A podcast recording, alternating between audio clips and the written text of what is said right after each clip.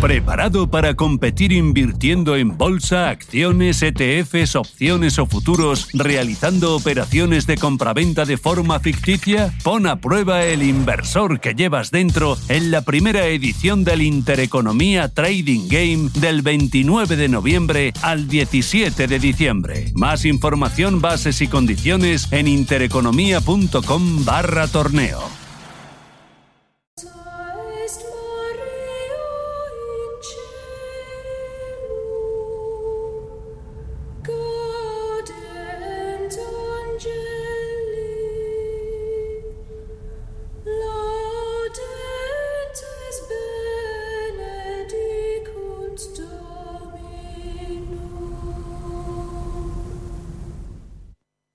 Son las 12 de la mañana, las 11 en Canarias.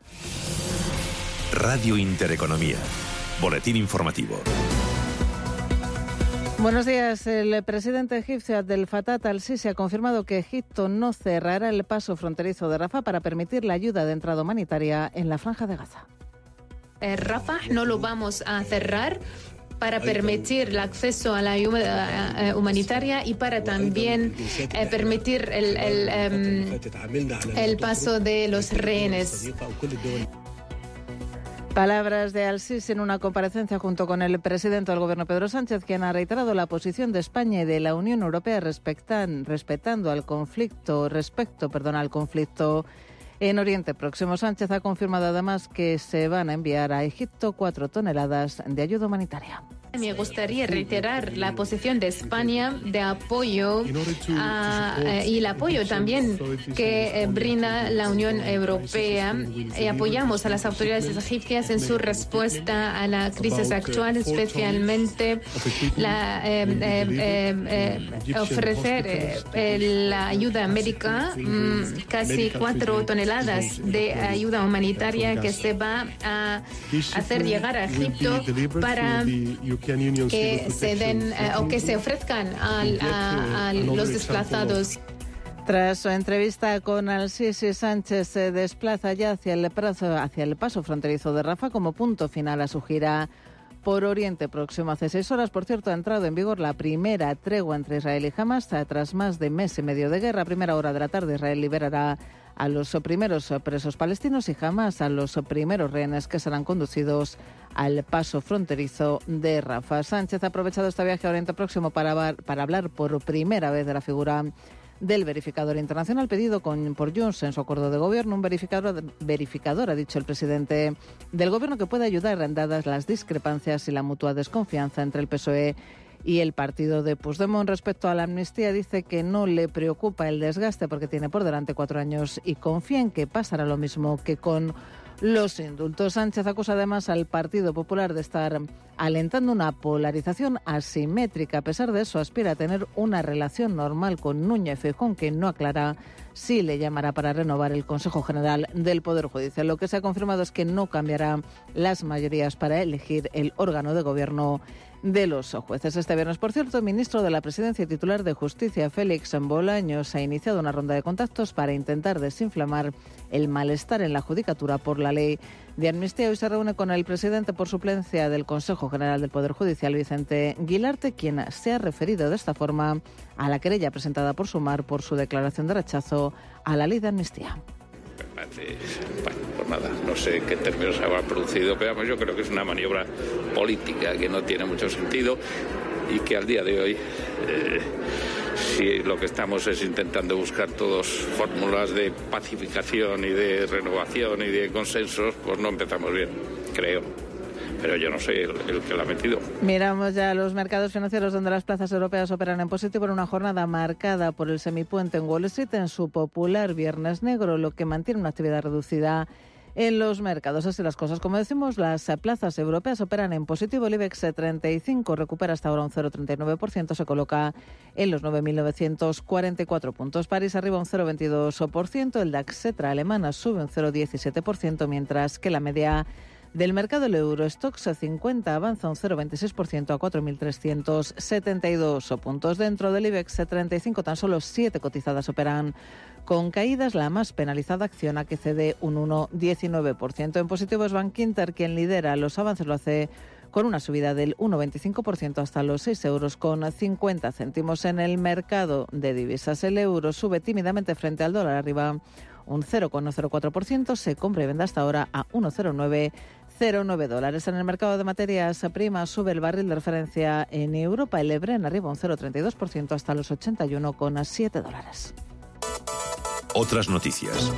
La Generalitat de Cataluña ha mandado un mensaje de tranquilidad a los sindicatos y trabajadores de Renfe y Adif al dejar claro que el traspaso de Rodalíes al gobierno catalán garantizará en todo momento el mantenimiento de las condiciones y antigüedad de los empleados. Los sindicatos desconvocaron ayer la huelga que debía comenzar este viernes tras alcanzar, recordemos, un acuerdo con el Ministerio de Transportes. A pesar de la desconvocatoria de huelga, Renfe ha informado de alguna incidencia puntual a primera hora de la mañana, aunque asegura que la situación se irá normalizando. A los viajeros de AVE larga distancia y media distancia afectados por posibles modificaciones, se les ofrece siempre que sea posible viajar en otro tren en el horario más aproximado al adquirido. También pueden anular o cambiar para otra fecha su billete sin ningún coste. Continúan escuchando Radio Intereconomía. La información volverá dentro de una hora.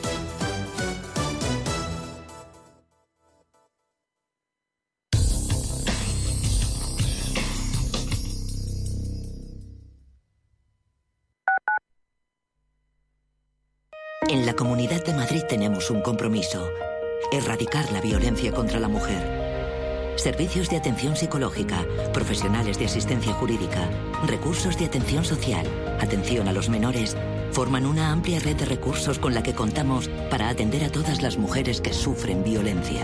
Pacto de Estado contra la Violencia de Género, Ministerio de Igualdad, Comunidad de Madrid.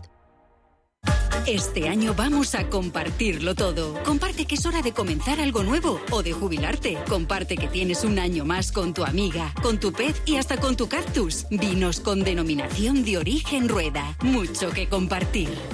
Inversiones inmobiliarias Grupos Eneas, cesiones de créditos, inmuebles en rentabilidad, compra, reforma y venta, rentabilidades hasta el 12%. Infórmese en el 91 639 0347 o en info@eneas.com. Inversiones inmobiliarias Grupos Eneas. La Hora de Miguel Ángel es un programa dedicado a la salud y la prevención de enfermedades. Con un lenguaje claro y sencillo, te explica cómo llevar una vida saludable. Todas las noches a la una y media de la madrugada en Radio Intereconomía. El riesgo de pobreza y exclusión social afecta a uno de cada tres menores en España. En la Fundación La Caixa facilitamos metodologías y recursos a más de 400 entidades sociales para dar oportunidades a quienes más lo necesitan y que puedan desarrollar todo su potencial. Solo es progreso si progresamos todos. Fundación La Caixa.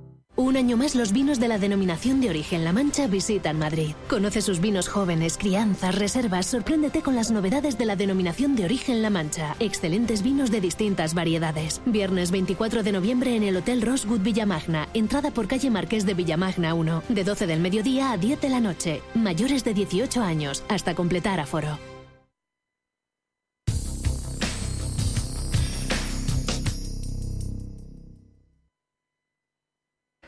Empieza la última edición de la semana a media sesión Radio Intereconomía. Vamos a ver cómo ha venido la información económica en esta jornada última hábil de la semana. Escucharemos a algunos de sus protagonistas y luego analizamos la marcha del mercado. Nos ayuda Joaquín Robles, analista de XTV.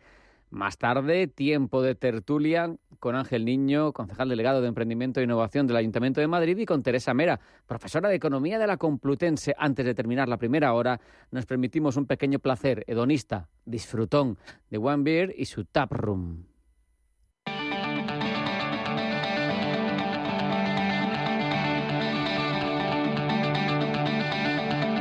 Esto es A Media Sesión con Rafa Jiménez. Radio Intereconomía.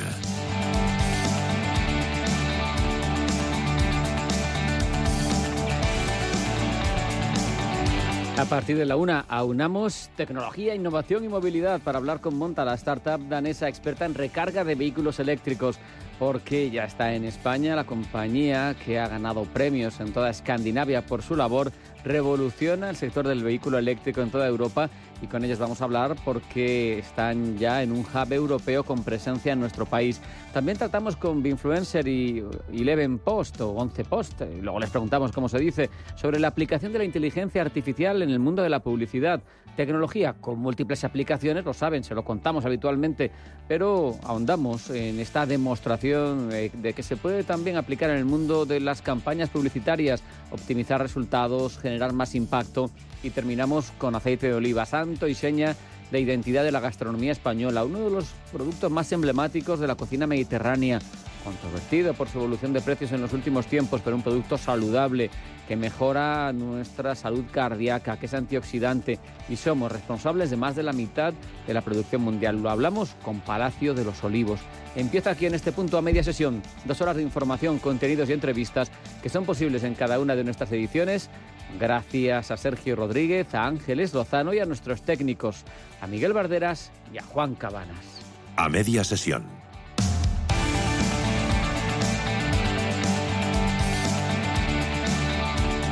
La directora gerente del Fondo Monetario Internacional, Cristalina Georgieva, quiere que nuestro país, entre otros, y no son además pecata minuta, se refiere a tres de las cuatro economías más importantes de la zona euro, España, Francia y Alemania, empiecen a ajustar ya sus economías.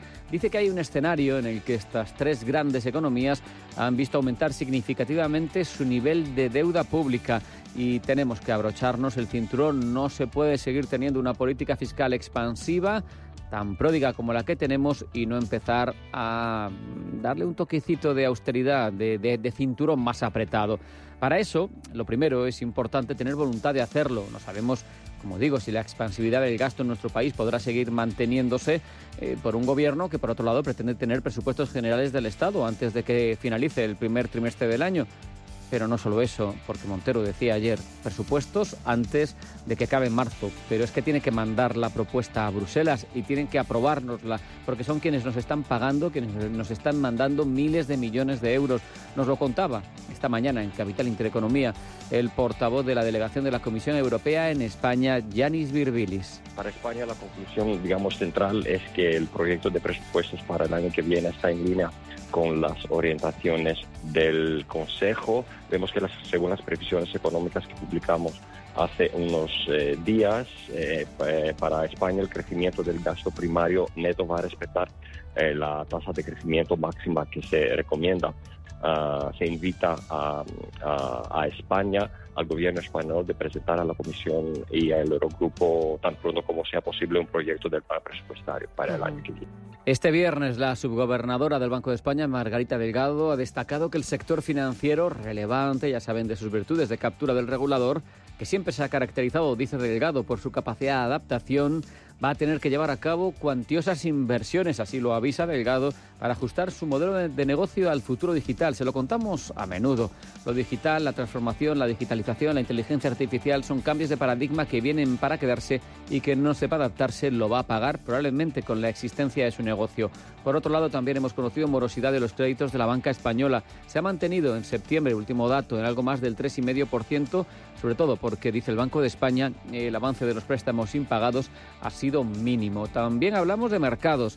Con la buena marcha de las bolsas en este mes de noviembre hemos escuchado las razones con las que interpreta esta evolución bursátil del undécimo mes del año. El director general de Renta 4 Banco, Jesús Sánchez Quiñones, nos lo contaba en Capital Intereconomía no es solo la renta variable española. El mes de octubre fue malo para todos los mercados y, en el mes de noviembre está habiendo unas subidas significativamente más elevadas de las que tuvimos en el mes eh, anterior en el conjunto de Europa, no solo en España, donde más están creciendo las cotizaciones es en el sector tecnología y en el sector industrial durante este mes de noviembre. Y con los mercados en Estados Unidos prácticamente parados por el Black Friday, Ignacio Baquiano de Leverage Shares anticipaba en nuestros micrófonos los asuntos de los que vamos a estar pendientes cuando, pues en la próxima semana. Bueno, datos macroeconómicos sí saldrán. El lunes salen ventas de nuevas viviendas, el martes sale el, índice Case-Shiller para subida de precios de viviendas y el viernes tendremos el PMI manufacturero y el jueves muy importante el dato de gasto de consumo personal, que recordemos es eh, lo que Powell siempre dice que es el dato que más mira la FED a nivel de inflación. Tenemos un subyacente de año en año del último dato de 3,7%. Veremos cómo evoluciona ese dato para la inflación en Estados Unidos. Ahora pasan 14 minutos sobre el mediodía. Recibimos a Ángeles Lozano precisamente para que nos cuente cómo están marchando los mercados en esta mañana de viernes. Ángeles, bienvenida. Buenas tardes. Muy buenas tardes. Suma y sigue. Así están las bolsas europeas en su mayoría. El IBEX 35 consolida los 9.900 puntos. Va a cerrar otra semana en positivo en máximos desde febrero de 2020, hoy con una subida del 0,33%. En las otras bolsas europeas estamos viendo avances en torno al 0,15, 0,20% en Frankfurt, París y Milán y está rompiendo esa tendencia positiva, pero también con un movimiento muy estrecho a la baja el FT100 de Londres, que cae un 0,15%. Están en Estados Unidos de semipuente. Hoy Black Friday y los mercados eh, estarán abiertos, pero funcionando a medio gas. Por lo tanto, no se esperan grandes movimientos tampoco al otro lado del Atlántico. Tenemos dentro del IBEX 35 eh, mayoría de valores con subidas. Destaca Bankinter marcando máximo histórico muy cerquita de los 6 euros y medio, sube más de un 1%. También subidas en torno al punto porcentual para Robi, para Grifols o el Sabadell. Entre los que caen, Acciona se deja un 1,27% y también pierden posiciones Celnex que baja un punto porcentual o Endesa que pierde medio punto porcentual. Se mantiene esa tendencia a la baja que ya provocaba ayer la presentación de su plan estratégico. Si nos fijamos en el Eurostox 50, aquí tenemos a Prosus encabezando las caídas, pierde un 1%, Bayer está bajando un 0,85%, mientras que los avances van para Adyen, gana casi un 3 o para la química alemana BAS que sube un 1,8. En Londres, ¿cómo está la situación? Pues entre los que suben, Tesco, la cadena minorista, está avanzando más de un punto porcentual y entre los que caen, Burberry, el grupo de lujo, se deja un 1,5. Tenemos en Estados Unidos, en medio de este puente, la publicación de los datos adelantados de PMI del mes de noviembre. ¿Qué nos dicen los futuros? Pues casi no se mueven. El del tecnológico Nasdaq baja un 0,10%, es lo que sube el futuro del Standard Poor's 500 y el futuro del índice tradicional del Dow Jones arriba un cuarto de punto porcentual. Gracias Ángeles. Ahora vamos a ver cómo están los componentes del selectivo. En a media sesión el IBEX 35. Primera acciona con recortes del 1,27%, 123 euros 95 céntimos. Su filial de energías renovables avanza un cuarto de punto porcentual, cotizan 26,18. Acerinox arriba un 0,30, 10 euros 19 céntimos. Prácticamente repite ACS al filo de los 36 por acción. AENA arriba un 0,38, 156 euros y medio. Amadeus sube un 0,2% hasta 62,88. Lo mismo un 0,2 sube ArcelorMittal, 22 euros 39 céntimos. Y en el sector financiero tendencia alcista BBVA suma un 0,6, cotiza en 8 euros 49 céntimos. Sabadell en 1,33 euro 33, arriba un punto porcentual. Santander eh, recupera un 0,17, lo que deja su precio en 3,76. Algo más de un punto porcentual gana a esta hora Bankinter, 6 euros y medio. CaixaBank en 4,17 recupera un 0,45. Unicaja repunta un 0,50%, un euro 3 céntimos. Entre los pocos que ganan destaca Celnex, que pierde un 0,95 y cotiza en 33,49. Logista 23,76, arriba un 0,42. Enagas sube un punto porcentual, 16,74 último cruce. Endesa recorta medio punto porcentual, 18 euros 74 céntimos. En máximos históricos Ferrovial, que sube un 0,7 y cotiza en 31 euros 6 céntimos. Fluidra arriba un 0,32%, 19,08 euros. Grifolsa recupera un 1% al filo de los 13 por título. Vemos a la eléctrica Iberdrola subir un 0,81%, 11 euros 22 céntimos. Indra avanza ligeramente un 0,14 en 14,54. Vemos a Inditex arriba un 0,27%, la matriz de Zara se coloca en 37 euros. Inmobiliaria Colonial en 5,90 recupera un cuarto de punto. Consolida niveles IAG, un euro 76 céntimos. Robi sube hasta 54,45, un avance del 1,10%. Mafre avanza medio punto porcentual, se coloca en 2 euros y 9 céntimos por acción. La cadena hotelera Meliá se, se cruza en 5,70, pierde un 0,17. Merlin Properties arriba un 0,23%, 8,64. Naturgy en 27,36 avanza un 0,6. Apenas un 0,13 sube a esta hora Redeia. La antigua red eléctrica se coloca en 15 euros con 11 céntimos. La petrolera Repsol en 14,07 está mm, ganando, sumando un 0,75%. Nos fijamos en SACIR, tiene también signo positivo, en este caso el avance es del 0,66%, se va hasta 3 euros y 4 céntimos. La energética Solaria arriba un 0,74% en 16,44 el último cruce. Y terminamos el repaso con Telefónica. Tiene un recorte del 0,18%, se coloca en 3,83 euros céntimos. A media sesión, con Rafael Jiménez. Porque a media sesión, el mundo gira más allá de la bolsa.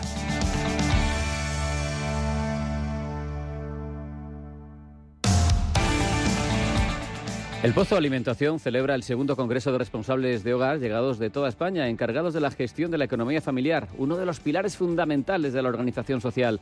Más de 600 personas participan en este encuentro en el que se abordan temas como la salud, el bienestar, la solidaridad y la alimentación saludable, un encuentro nacional organizado en colaboración con la Federación Murciana de Asociaciones de Amas de Casa Consumidores y Usuarios.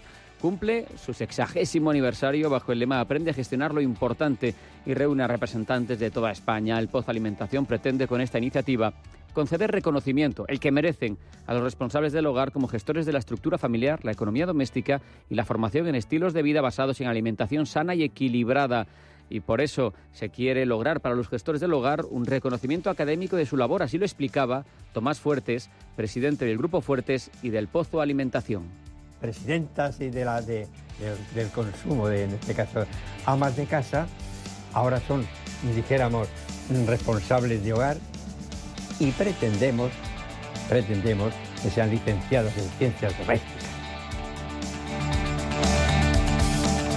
El desarrollo del programa comprende diversas actividades que mezclan lo profesional y lo cultural con iniciativas que darán a conocer la región, estilos de alimentación y características diferenciales y cuenta el encuentro con la participación de especialistas, ponentes expertos en nutrición que ofrecen sus conocimientos y experiencias en los hábitos de alimentación del hogar y las formas más saludables en lo referente a la preparación de alimentos.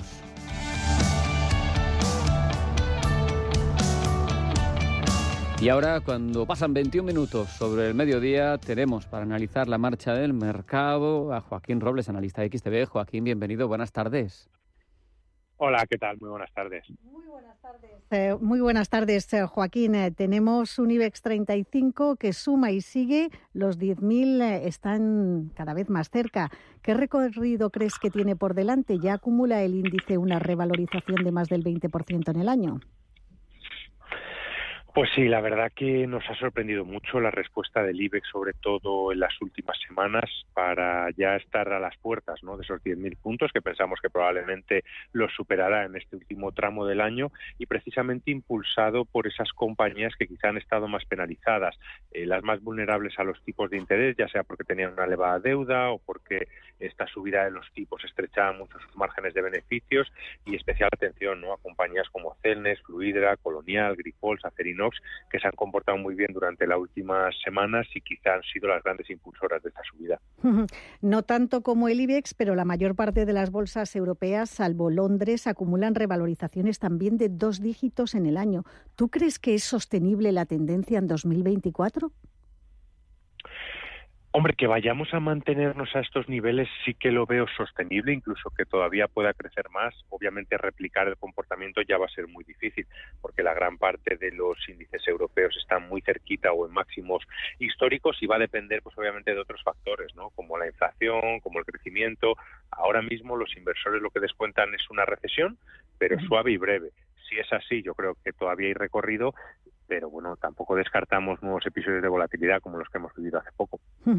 En eh, Europa hemos conocido varios datos, por ejemplo, el PIB de Alemania se confirma una contracción del 0,1%, se ha publicado también el IFO de confianza empresarial en 87,3 puntos, ha mejorado un poco, pero está por debajo de las expectativas.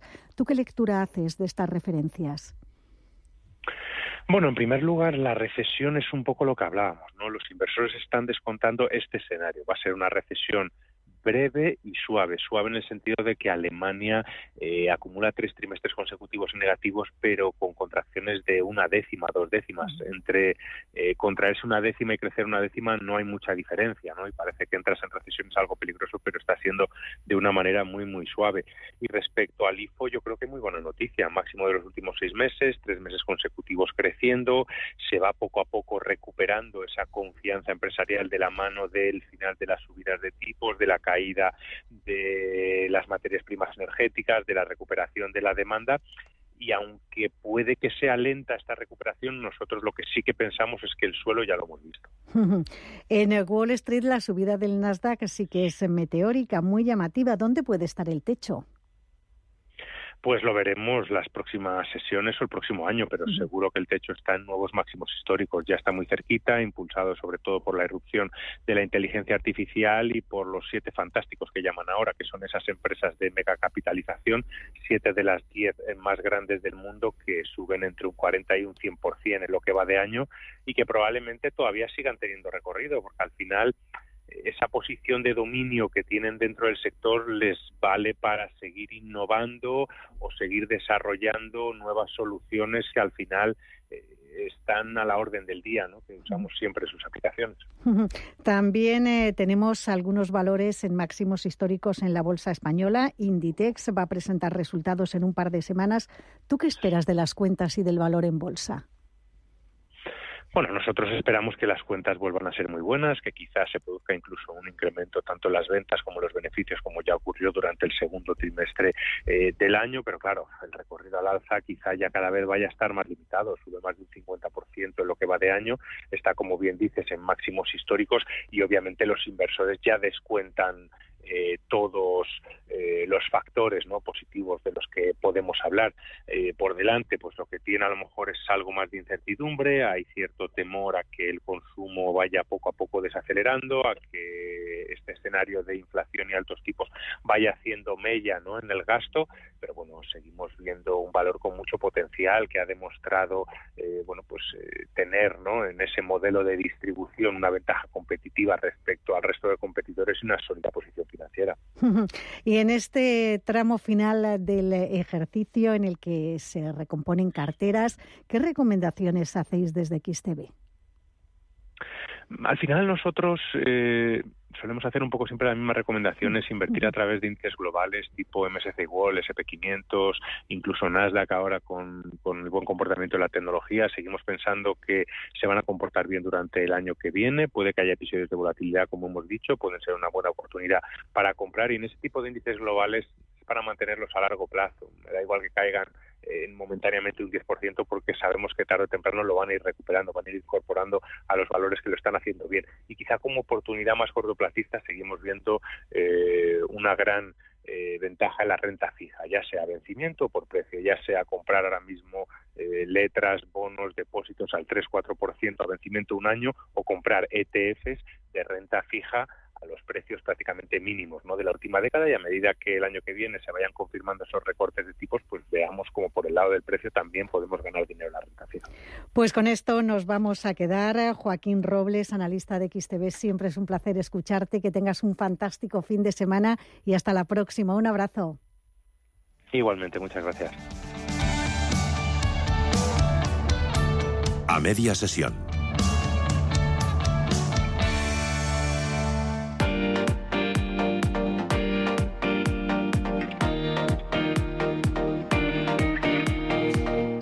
el domingo en el Black Friday Total del Corte Inglés hay miles de ofertas increíbles que te están esperando con hasta un 40% de descuento en juguetes y en videojuegos, como por ejemplo una PlayStation 5 más dos mandos y el juego de EA Sport FC24 por 140 euros menos. Antes costaba 659,90 y ahora por tan solo 519,90 euros. En nuestro Black Friday Total también vas a encontrar una Nintendo Switch con Switch Sport y juego Minecraft de regalo por solo 299,90 euros. Y además, solo y exclusivamente del 20 al 26 de noviembre, consigue una bonificación del 25% en juguetes por compras superiores a 10 euros para tus futuras compras superiores a 40 en el departamento de juguetería del 21 de diciembre al 2 de enero del año que viene. ¿No es increíble? Pues recuerda, Solo hasta el domingo 26 de noviembre, miles de ofertas increíbles te esperan en el Black Friday total del corte inglés, también en tienda, en la web y en su app. Sabemos que la vida no es perfecta, pero hay una cosa que sí lo es la nómina de tus trabajadores. Gracias al software de nóminas y recursos humanos de tu gesto, nóminas listas y enviadas en pocos clics y con asesoría incluida. Solicita una demo gratuita o más información en www.tugesto.com. Tu nómina perfecta, tu nómina fácil, tu gesto. El trading no tiene por qué ser complicado. Si lo tuyo es la sencillez, invierte con Multis en el broker IG. Para abrir una posición solo tendrás que elegir el multiplicador deseado y listo. Estarás dentro del mercado. Ábrete cuenta en IG.com. El trading de estos instrumentos financieros está asociado a un riesgo elevado. Gran Hotel Inglés te ofrece todos los sábados el aperitivo más castizo acompañado de música en directo y las mejores tapas para degustar. Y si lo tuyo son los domingos, disfruta y diviértete con su show brunch con música en directo, espectáculos, cócteles, champán y buena comida. Granhotelinglés.com, tu hotel de lujo en Madrid. Ejercita tu rostro desde la comodidad de tu casa con Ver2 de Foreo. Con Ver2 elevarás, esculpirás y reafirmarás tu rostro. Gracias a sus cuatro tipos de microcorrientes, reduce las arrugas y mejora la firmeza desde la primera semana. Es la alternativa de Foreo segura, indolora y no invasiva a las inyecciones, los hilos tensores y los liftings faciales. Visita el espacio Foreo en la parafarmacia del corte inglés y empieza a cumplir tus propósitos. Elegir y ahorrar va contigo. Ahora en Carrefour y Carrefour.es, costilla de cerdo Carrefour, origen España por solo 5 euros con 99 el kilo. En Carrefour poder elegir es poder ahorrar. Abrimos nuestros hipermercados de Castilla y León de 9 a 22 horas. ¿Preparado para competir invirtiendo en bolsa, acciones, ETFs, opciones o futuros, realizando operaciones de compraventa de forma ficticia? Pon a prueba el inversor que llevas dentro en la primera edición del Intereconomía Trading Game del 29 de noviembre al 17 de diciembre. Más información, bases y condiciones en intereconomía.com barra torneo.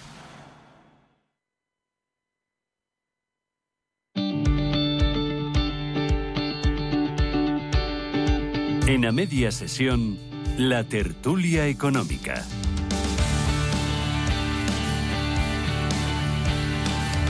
En esta ocasión con Teresa Mera, profesora de Economía de la Complutense. Teresa, bienvenida, buenas tardes.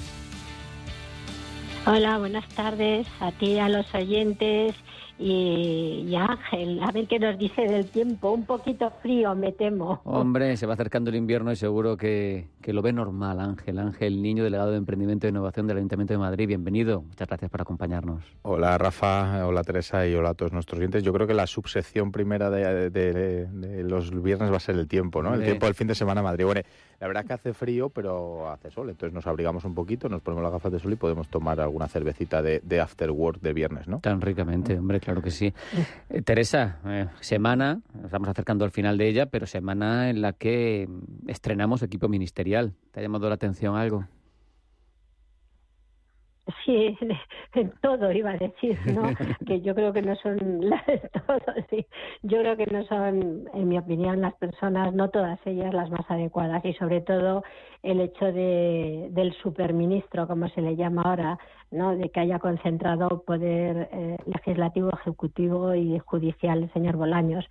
Yo creo que eso es eh, una mala decisión, pero bueno, como todas las decisiones que ha ido tomando, en este caso Pedro Sánchez, digo una mala decisión porque eh, no creo que sea correcto que una persona concentre los tres poderes.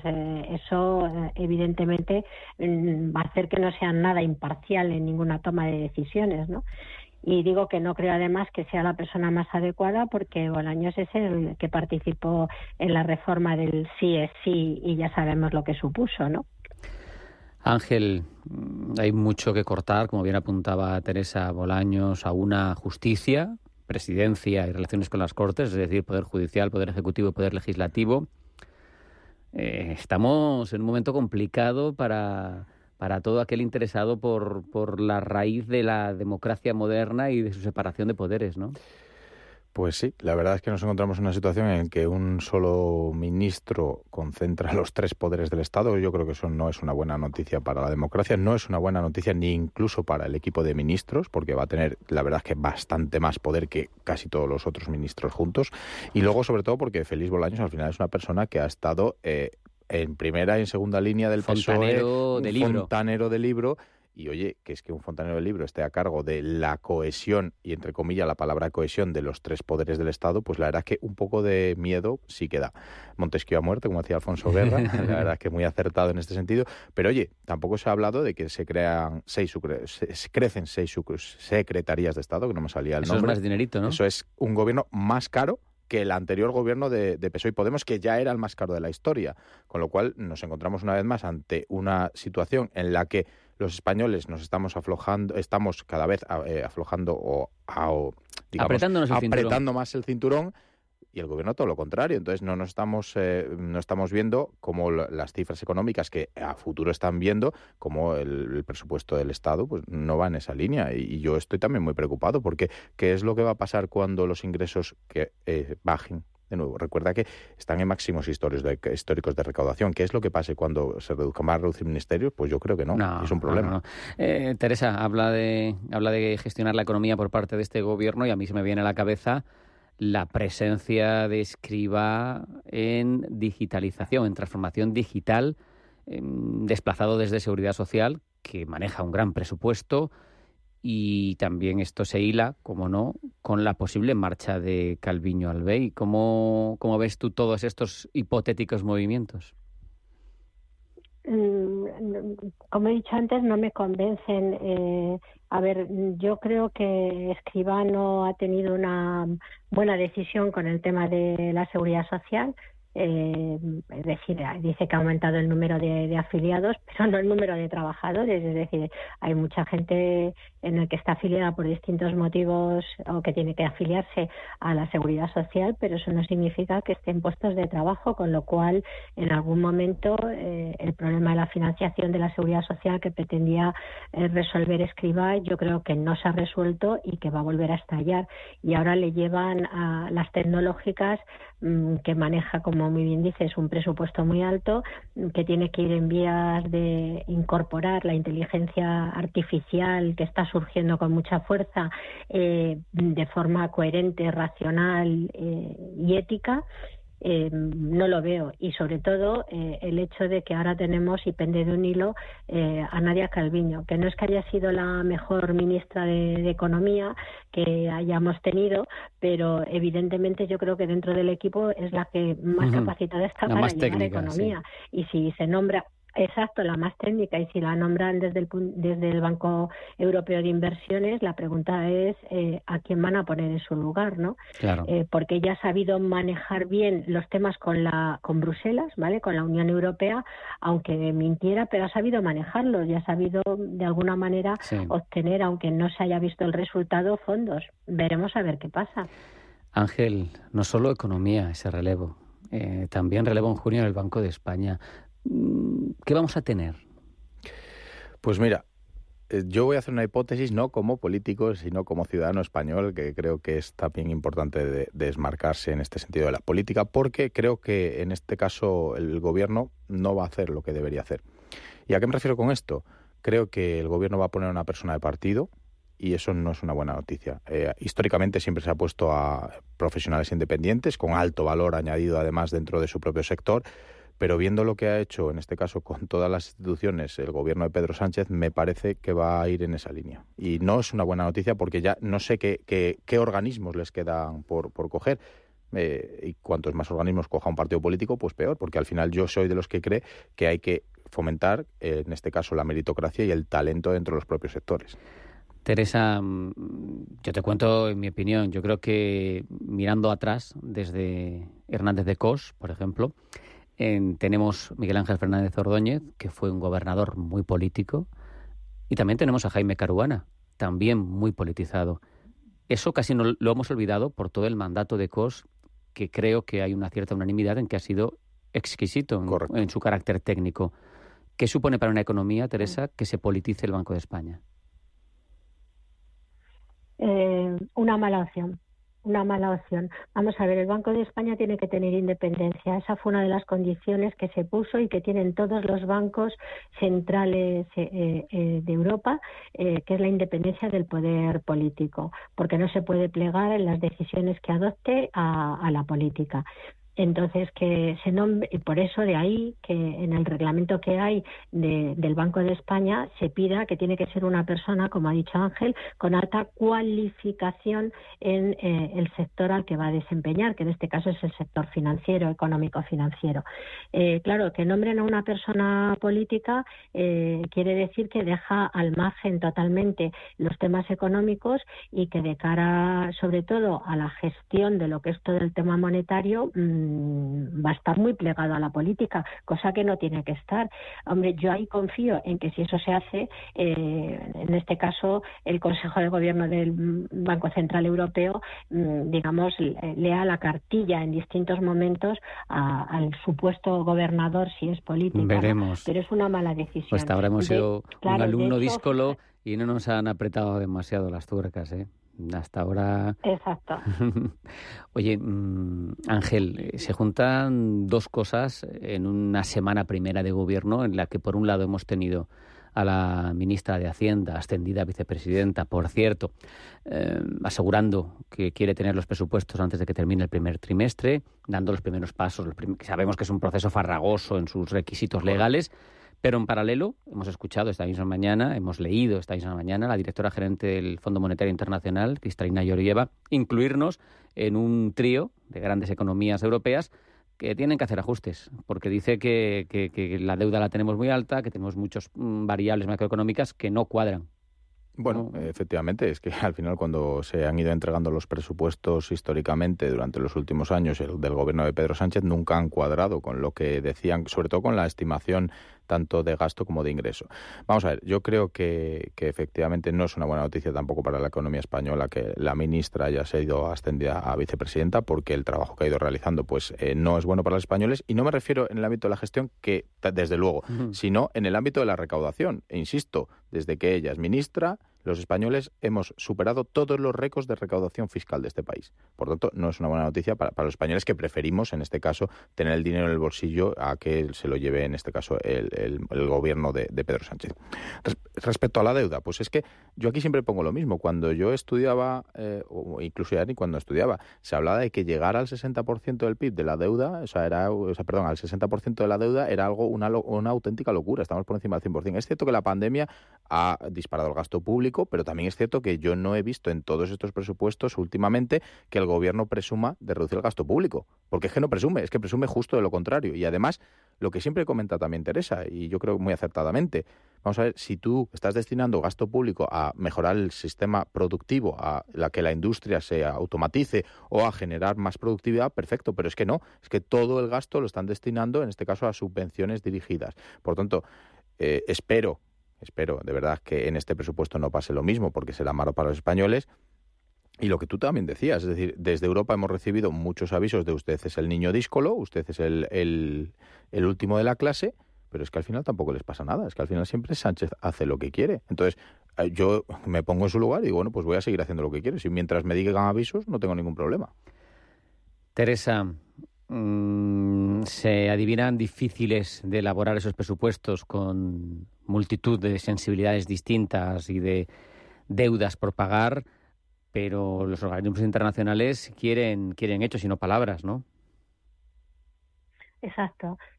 Lo que pasa que yo mm, mm, ahí estoy convencida de que si se pliegan a las decisiones de los partidos que la han apoyado para votar, eh, evidentemente en el Congreso, otra cosa será en el Senado, los presupuestos van a salir. Mm, unos presupuestos que no nos van a beneficiar en absoluto, pero bueno, será lo que ellos eh, quieren aprobar para presentarlo en Europa. O sea, quiere decir que dará muy mala imagen eh, de cara a la Unión Europea el hecho de que nosotros no eh, aprobemos y no llevemos unos presupuestos. Es cierto que se sabe que no se pueden presentar a primeros de año, puesto que acaba de ser elegido ahora el gobierno, pero evidentemente sí tiene que ir en ese primer trimestre. Y yo creo que mm, el gobierno actual y sobre todo la ministra va a poner todo su empeño y va a ceder todo lo que sea eh, pueda ceder para conseguirlo, pero eso va a ser muy negativo porque ahí yo eh, añado a lo que ha dicho Ángel antes, el problema va a ser la recaudación, es decir, cómo va a financiar eh, esos presupuestos y sobre todo mm, cómo con qué recursos va a saldar la deuda a Cataluña mm, que ha prometido. Todo el problema que se genera ahí está claro. Sinceramente. Cambio de asunto, Ángel. Se ha hablado mucho en las últimas horas sobre un supuesto avance apocalíptico casi de, de OpenAI que amenaza a la humanidad, que habría sido lo que habría provocado el despido de Altman y luego su readmisión ha sido la rebelión de todo esto. ¿Cómo lo ves tú? Bueno, yo creo que vamos a intentar hacer un resumen de lo que ha pasado esta semana, porque mientras aquí estamos centrados en el gobierno más caro de la historia, que no le preocupa eh, lo que está pasando en el mundo, en el mundo de la inteligencia artificial ha habido, por lo visto, y digo por lo visto porque no está 100% eh, acreditado, uno de los grandes cambios en la inteligencia artificial. Eh, hace una semana más o menos la Junta Directiva decidía por sorpresa despedir a su, a su máximo exponente, a Sam. Y eh, como 24 horas después, Microsoft, después de perder mucho dinero en bolsa, por cierto, decide contratarle directamente. Y como 48 horas después, los trabajadores de OpenAI deciden hacer eh, un manifiesto en el que creo que 680 de los 700 y poco trabajadores deciden que o vuelve Sam, en este caso su CEO, o deciden, deciden abandonar la empresa. Eh, vuelve, en este caso, Sam a la empresa y la Junta Directiva, pues obviamente queda muy deslegitimada. La Junta Directiva, para defenderse, lo que dice es estamos ante un momento que, en el cual OpenAI ha descubierto Q+, que es una inteligencia artificial que es capaz de generar información en base a creatividad. Y esto es, lo he dicho así, pero voy a explicar un poquito más. Hasta ahora las inteligencias artificiales cogían los datos históricos, es decir, se alimentaban de muchos datos y con esos algoritmos daban una solución basada en esos datos, es decir, los interpretaban y daban una, una solución. Pues ahora, según lo que dicen, insisto que todavía habrá que analizar más la información, es que esta inteligencia artificial lo que hace es ser lo suficientemente creativa, es decir, ya tiene una imaginación propia para que utilizando todos esos datos es capaz de resolver modelos matemáticos que hasta ahora en la historia del ser humano no se han podido resolver. Y tú pensas, modelos matemáticos no importa. Ojo, la economía mundial es un modelo matemático. Cambio cualitativo, Ángel. Cambio cualitativo. Tremendo. Teresa, esto me, lleva a pensar en otros momentos de la historia en los que ha habido cambios cualitativos también. Pues se me ocurre la máquina de vapor o se me ocurren mm, otro tipo de, de cuestiones de industrialización, eh, la cadena de montaje, Henry Ford. Al final, eh, el ser humano y la humanidad avanzan por golpes de este tipo y el que no se adapta pierde el tren, ¿no? Efectivamente, sí. Eh, hombre, hasta ahora todos los cambios que ha habido, eh, a pesar de que se decía que iba a destruir puestos de trabajo, pues no, porque estaba detrás eh, el, hombre, tenía que estar con, su pensamiento y, con la manera de, dar, digamos, las directrices, aunque fueran a las máquinas, ¿no? a mí me aterra un poquito, digamos, me da un poquito miedo el avance actual. Es decir, yo creo que la inteligencia artificial, tal y como estaba viniendo y tratándola con cautela, es buena mm, pero como dice Ángel, eso de que ahora mismo las máquinas puedan acabar pensando y haciendo eh, modelos y resolviendo modelos, pues parece que, te pone un poquillo los pelos de punta, ¿no? Mm, bueno, veremos a ver qué es lo que sucede, ¿no? Pero efectivamente es una manera de avanzar. Eh, esto es casi volver al, mundo feliz de Aldous Huxley, ¿no? Cuando lo pronosticaba, ¿no? Que iban a ser las máquinas las que a lo mejor nos iban a gobernar a lo mejor luego resulta que ese gobierno es mucho más útil, ¿no? que las personas. Lo malo son los políticos que se quedan sin trabajo. Bueno, no digo nada. Bueno, tampoco pasa nada. Yo ya recuerda que soy ingeniero, algo, sacaré por ahí.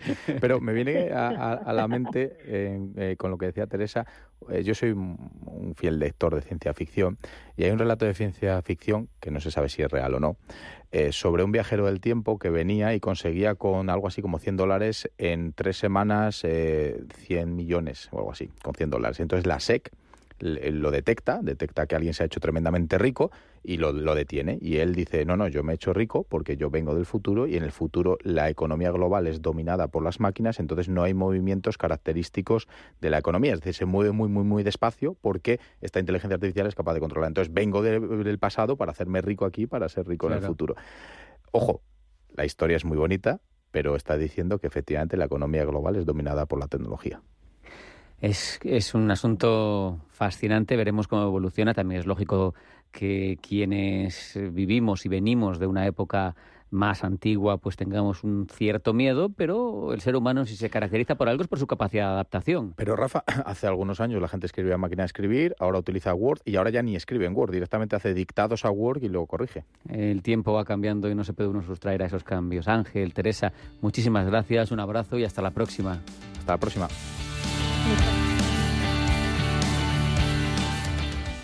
Viernes, fin de semana, cerveza, conceptos indisolublemente unidos y, más todavía si los apellidos eh, de esa propuesta y de esa cerveza son artesanal, son de calidad y además acompañada de street food. Por eso hablamos los próximos minutos de la Tap Room que tiene abierta de One Beer, la fábrica de cerveza independiente de Madrid y de la que ya nos habla en este momento. Y al otro lado del teléfono, Arturo Rodríguez. Arturo, bienvenido. Buenas tardes. Eh, bienvenido. Ya buenas tardes suena mejor que buenos días, un viernes como hoy. Hombre, claro, y además es que la cervecita es imprescindible. He leído que sois la fábrica más visitada de Madrid, de visitas guiadas, de catas en la fábrica, por algo será, pero es que ahora abrís además esa tap room. Cuéntanos en qué consiste ese concepto por si hay alguien despistado que no sabe qué significa. Vale, fenomenal. Bueno, eh, primero felicidades a, al programa, ¿vale? Y felicidades también a los oyentes, ¿no? Por su buen gusto, ¿no? y poder estar aquí una, una tarde más, ¿no? Pues nosotros eh, somos una fábrica de cerveza artesana, como tú dices, que estamos ubicados a 15 minutos de Príncipe Pío, donde está el Cerro de los Ángeles, con un bosque enfrente, y lo que hacemos es, eh, abrimos para lo del tap room, igual suena un poco americano, pero decimos que abrimos un bar como si fuera una bodega de vino, eh, donde pueden degustar todas nuestras cervezas, más de 19 estilos, para todos los gustos, y acompañado de, una comida que llamamos street food, por llamar de alguna manera, eh, sencilla, básica, pero de, muy, de mucha calidad, para que estos días soleados de Madrid de, que nos regala el otoño, pues podamos venir aquí con los amigos o la familia, tomar una cervecita y disfrutar de la calidad de los productos madrileños, digo yo, ¿no? Oye, ya nos has dicho dónde está, pero ¿y en qué horarios o qué días podemos ir? Pues estamos abiertos ahora durante el otoño-invierno, jueves, viernes y sábados, para todos los que eh, quieran acercarse hasta aquí. Y tanto al mediodía eh, o para el tardeo o para tomar algo por la noche hasta las desde las 12 de la mañana hasta aproximadamente las 11 de la noche. Estamos recibiendo gente, la verdad que es lo más variado. Qué bueno. Desde gente joven, grupos que acaban de trabajar, hasta se acercan familias con, con niños que los sueltan aquí en el bosque, ¿sabes? la pelota que tenemos enfrente y, y, y, los, y, dejan a los niños en paz un poco, vaya, porque los niños están muy presionados últimamente por los padres. Así se toman una cervecita tranquila con nosotros y la verdad que muy agradecidos a la gente de Madrid que se está acercando. Y además es un sitio chulísimo, yo vivo cerca, vivo en Villaverde y he, he tenido mucho tiempo de asueto en ese bosque que tú dices. Yo mm, le recomiendo a los oyentes que acudan porque si unen cerveza artesanal y encima un entorno chulo, yo creo que, que, lo van a pasar bien, va a ser un, must y un acierto seguro. ¿Hasta cuándo nos ha dicho otoño e invierno va a durar? No, vamos a estar abiertos, no, eh, realmente ese es el horario de invierno, luego ya llegado primavera estaremos abiertos de, de miércoles a domingo ininterrumpidamente con lo cual, eh, digamos que empieza ahora, ¿sabes? Para que llegar a la terraza en primavera se pueda, abrir, se pueda disfrutar mucho más si cabe. Con lo cual, esto ya, en principio es un proyecto que viene a quedarse. Después de 10 años eh, fabricando cerveza, hemos decidido dar la alternativa que nos pedía la gente al consumidor final. Es que es que hay que evolucionar, hay que crecer, pero pero hay que hablar también de The One Beer en otros aspectos. Creo que sois la única fábrica de cerveza artesana independiente que vende en todo el país, ¿no? Que tiene venta a nivel nacional. Sí, eso estamos muy agradecidos a todos nuestros clientes, que siempre decimos que tienen muy buen gusto, ¿vale? ¿Eh? Porque gracias a ellos, pues pasito hemos ido creciendo y la gente nos ha ido comprando y hemos llegado con nuestras cervezas a los lineales de, grandes superficies, que conocidas por todos, ¿vale?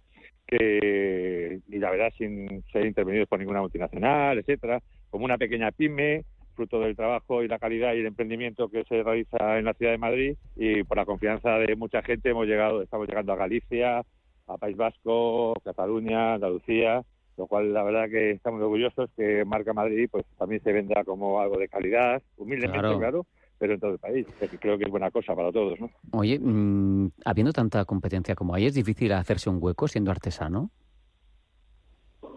Sí, bueno, la verdad que una, sí, la verdad que en el mercado de la cerveza artesana, que ha tenido lo que se llamó un boom hace unos años, con un crecimiento expansivo de pequeñas eh, industrias ¿sabes? salpicadas por todo el territorio nacional.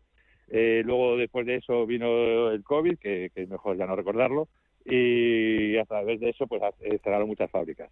lo nuestro está basado en una apuesta final al cliente final y bueno, y hay gente que poco a poco nos ha ido probando y bueno, y ha reconocido que, que bueno, que a veces es mejor la calidad que la cantidad. Claro. Es mejor tomar un buen vino que tres, o tomar una buena cerveza que tres, o tener una buena compañía que está solo. eso, al final vivimos de eso. Eso desde luego, Arturo. Mm, y yo, eh, ahondando, investigando en vuestra página, casi que lo que más me ha gustado, más allá de la variedad, ¿no? Porque está muy bien, tenéis un montón de posibilidades distintas y eso es estupendo, pero la declaración de intenciones de lo que no queréis hacer. Me llamaba mucho la atención mm, explicarlo así porque creo que es muy significativo. No tenéis prisa, no pasteurizáis, no elaboráis si no tenéis los productos de calidad. Y si no conseguís el producto adecuado, por alguna variable que se os descontrole, no vendéis. Eso es toda una declaración de intenciones que deja claro lo, que es de One Beer, ¿verdad? Sí, bueno, es una declaración de intenciones de nuestra y digamos que de, de nuestros seguidores, básicamente. Tenemos que ser fieles a ellos y fieles a nuestros principios. Yo, eh, ya que me recuerda esta frase, yo estoy recordando un jefe de compra de una gran superficie diciendo que una cerveza en concreto se tenía que servir todo el año, ¿no? Y yo he empeñado en decirle que todo el año no tenía el producto, que no sé si entendía que lo que eran las cosas de temporada y entonces decía que no lo entendía. Al final esa cerveza se ha convertido en una cerveza icono y estrella que solo se puede comprar durante cuatro meses al año en contra de lo que creía este hombre con un concepto claro de compra-venta, ¿sabes? Y de tener al servicio de sus clientes todos los productos todo el año. Mm. Pues, años después reconoció claro, que estaba equivocado. Hay que, hacerlo, de otra manera. Y no hay, no hay, no, pasa nada.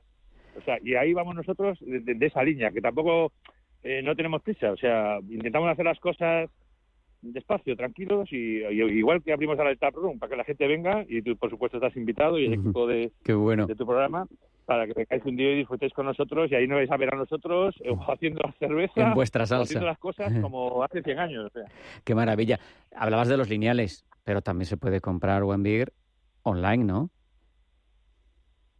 Sí, la verdad que online, eh, sobre todo estamos viviendo los jueves porque somos una cerveza para regalar y compartir con lo cual estamos subiendo los jueves en toda la Comunidad de Madrid porque, ya te digo, somos una cerveza que nos llevan, nos pasean y nos regalan. Entonces sí que es verdad que en nuestra web onebeer.es eh, recibimos pedidos y se parten todos los jueves, ¿sabes? Porque parece que el jueves ya se anima más que el lunes, no sé si me estás entendiendo. Claro, totalmente. Y ¿Eh? los oyentes también, Hay que seguro. tener el viernes en fresquito.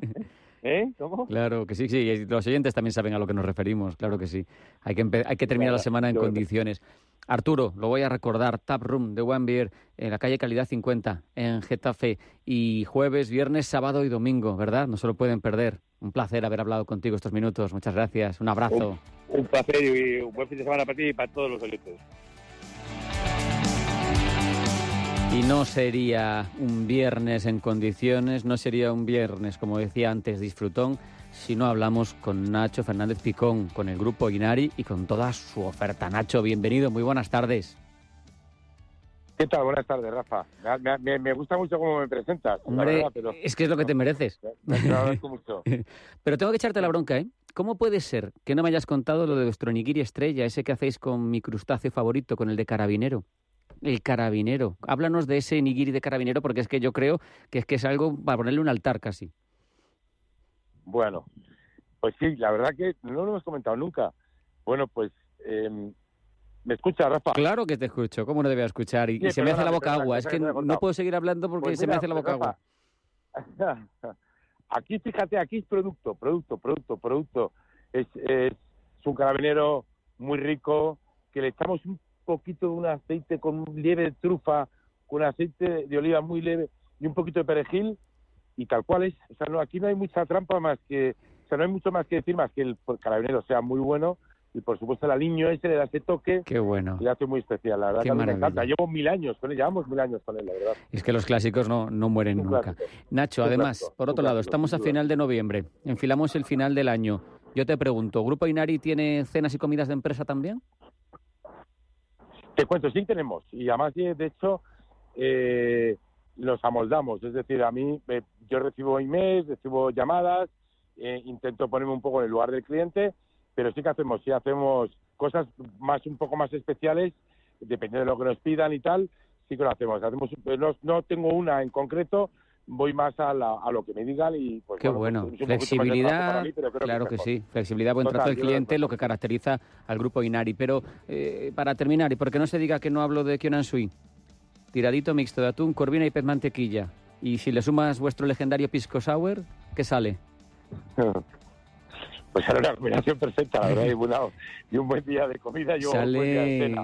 Sale ah, uno de esos imperdibles, ¿verdad? Qué bueno. Una de esas cosas que no se pueden perder. Kionan Sui, Grupo Inari.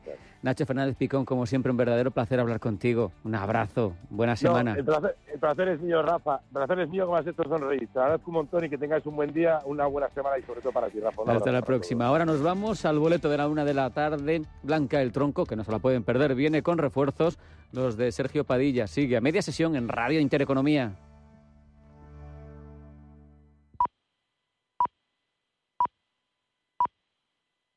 Es eh, la una de la ¿Preparado para competir invirtiendo en bolsa, acciones, ETFs, opciones o futuros, realizando operaciones de compraventa de forma ficticia? Pon a prueba el inversor que llevas dentro en la primera edición del Intereconomía Trading Game del 29 de noviembre al 17 de diciembre. Más información, bases y condiciones en intereconomía.com barra torneo.